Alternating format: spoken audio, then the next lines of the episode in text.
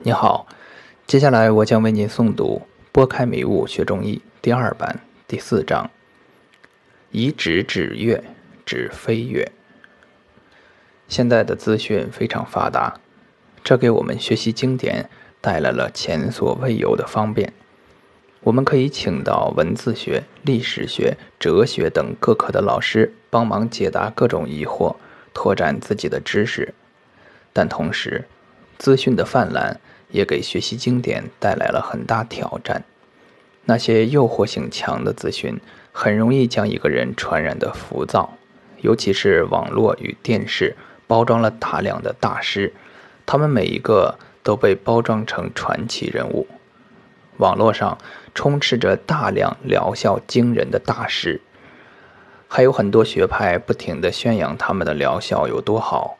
在这种大环境下，能够不受外界诱惑，只静心读经典是非常困难的。直到现在，还会有朋友向我推荐身怀绝技的大师，告诉我不要只关在屋里看古书。我也曾拜访过很多大师，对大师们的水平，我始终持保留意见。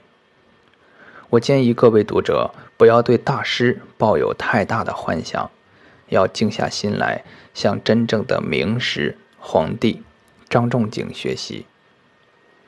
大部分所描绘的大师，不外乎是掌握某种或几种绝技。大师用该绝技在治疗某一种病或几种病有神奇效果，或者大师的诊断治疗方式。与凡医不同，这些所谓的绝技在古代都称之为巧。巧有两种，一种是小巧，一种是大巧。现在很多名医都以小巧四处炫耀。所谓小巧，就是一种小诀窍。这个小诀窍别人不知道，简单易学，一用就灵。这种小技巧，网上到处都有。一针速治某病，特效方治某病，某法速查某病，攻克癌症奇方等等，很多甚至被赋予了传奇色彩。这些小技巧，以我的临床经验来看，都是只有部分有效，或者根本无效。除了治疗烫伤、骨折等病因较单一的特效方，其余方子的有效率能够达到六成的都很少。这些小技巧掌握的越多，人越浮躁。大巧若拙。所谓大巧，就是通过扎实的基本功，安稳的辨证论治，以达到较高的有效率和治愈率。这是不求其而其自治。不仅中医，各行各业都有大巧与小巧。如书法界，现在有很多人通过各种不同的写法或字体来炫耀自己，而真正的书法高手是一个字一个字的临帖，将书法的法度融入身体，不求奇，而每个字都放光彩。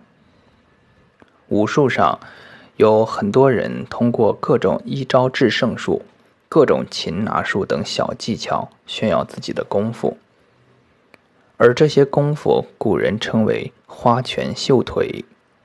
只有在对手按照自己设定的规则技击时，才偶可获胜。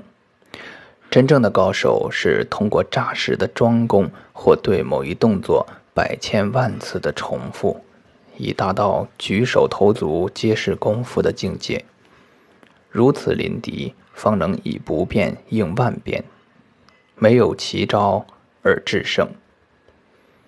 不管哪个行业，如果有人在你面前炫耀其所掌握的小巧，我们就很清楚此人水平一定不高，即使拜他为师，也不会传授这些技巧的真正本质及用法。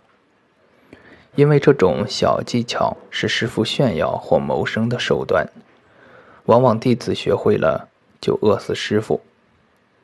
如果有人从来不提技巧，甚至不知道自己有技巧，而所展示的处处都很像有技巧，那他是真正的高手。但这种靠扎实的基本功所展现的技巧，他又没有方法传授于你，最多只能带你看一看，告诉你路该怎么走，并告诉你他的一些经验。需要的是你自己扎实的练功。只有什么都没给你。却让你进步的老师，才可以真正称得上是师傅。